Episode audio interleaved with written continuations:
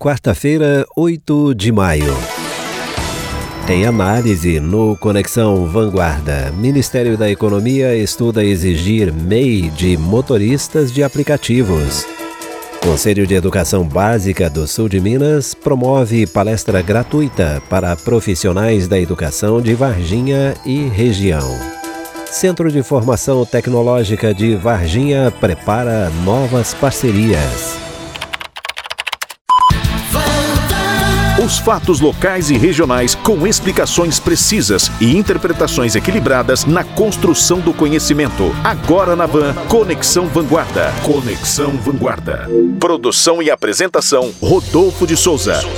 Bom dia para você, onde quer que você esteja, em casa, no trabalho. Estamos juntos mais uma vez aqui na Van FM com o melhor de Varginha e do sul de Minas de segunda a sexta neste horário e em quatro boletins de um minuto, de manhã às nove, à tarde às duas, quatro e seis horas.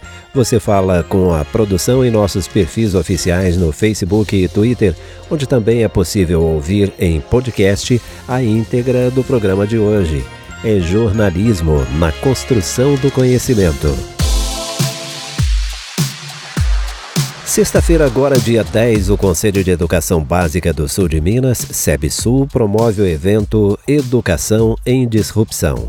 Aberto a diretores, supervisores, professores e técnicos administrativos de escolas de Varginha e região, o evento terá uma palestra sobre Educação 4.0 Fábio Gigmond, que trabalhou por mais de 25 anos com varejo e tecnologia, será o palestrante da noite. Formado em administração, nos últimos quatro anos tem se dedicado à sua paixão, tecnologia e educação. Além do mundo maker, trabalha com o projeto Âncora, uma organização sem fins lucrativos que oferece educação inovadora de qualidade para crianças menos privilegiadas. Com o objetivo de proporcionar aos profissionais da área da educação um momento de conhecimento e aprendizado com as novas práticas pedagógicas inovadoras e de engajamento, o evento será aberto à comunidade e de graça. Vai começar às sete da noite desta sexta no anfiteatro da cidade universitária do Unis. Interessados devem confirmar a presença mandando e-mail para conselhoeducacional@unis.edu.br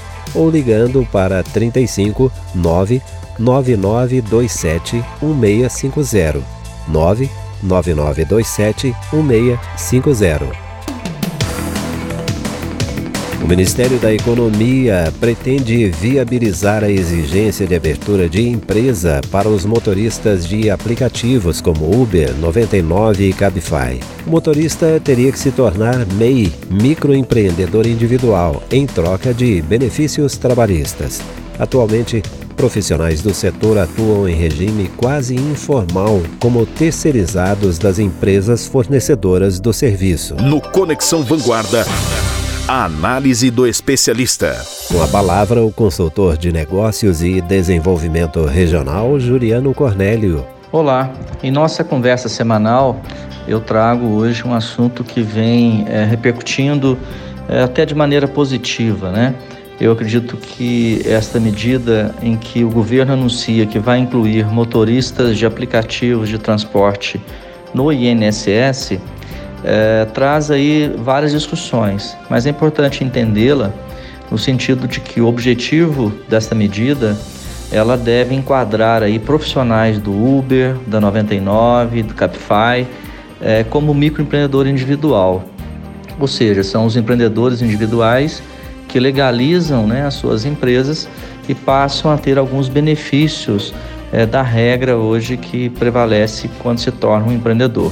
Então, o governo federal né, está preparando aí um decreto que inclui motoristas de aplicativos de transporte na contribuição do INSS, que é o Instituto Nacional do Seguro Social. A nova regra, ela permitiria né, que os profissionais recebam aposentadoria por conta das contribuições obrigatórias no exercício desta atividade. E a alíquota mínima que está sendo proposta é de uma contribuição em torno de 5% do salário mínimo. Né? O texto ele foi elaborado pela equipe econômica do governo, né? e segundo própria apuração da CBN, está sendo aí analisado pela Casa Civil. Agora, os motoristas é, de apps como Uber, a 99, a Cabify, elas poderiam se enquadrar como microempreendedor individual, né, que é o MEI, e o que acarretaria aí impostos obrigatórios e, consequentemente, os benefícios, né, como auxílio-doença, aposentadoria por invalidez, licença maternidade, no caso para as mulheres, né, e até auxílio é, reclusão.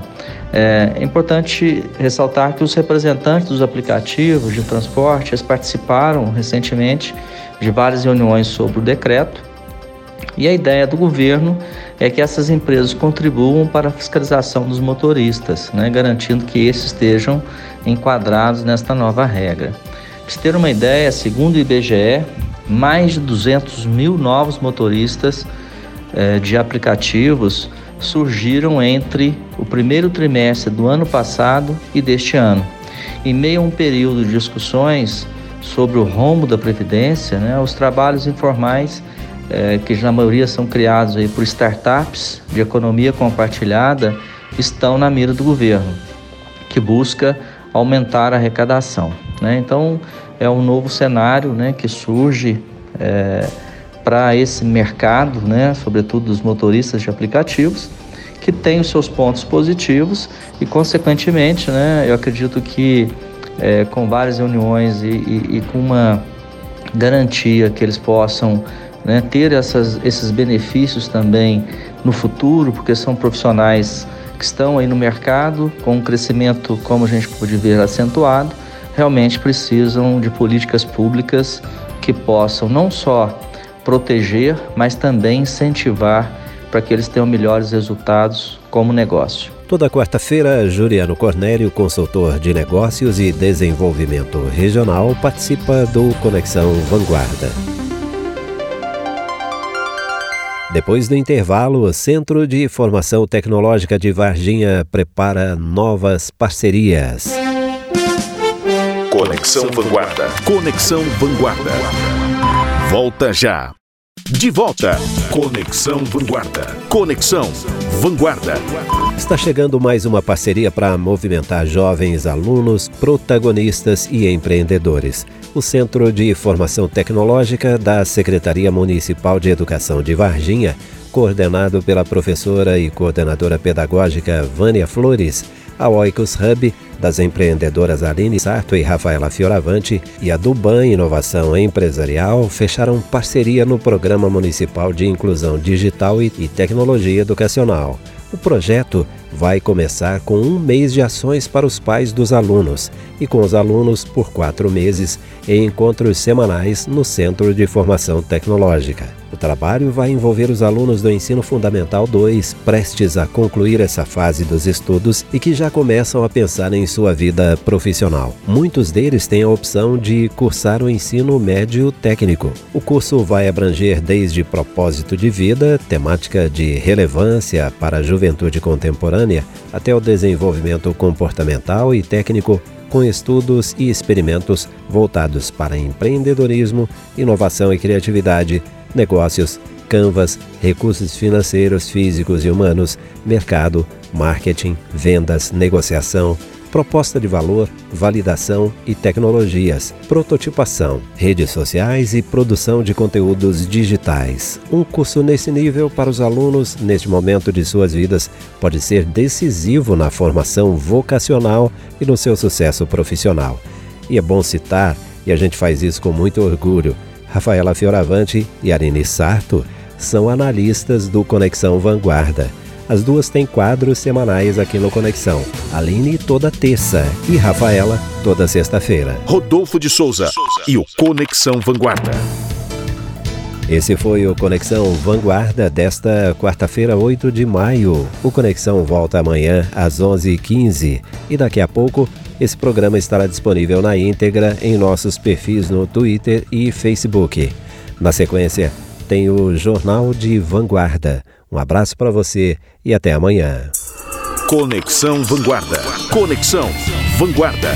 Produção e apresentação Rodolfo de Souza.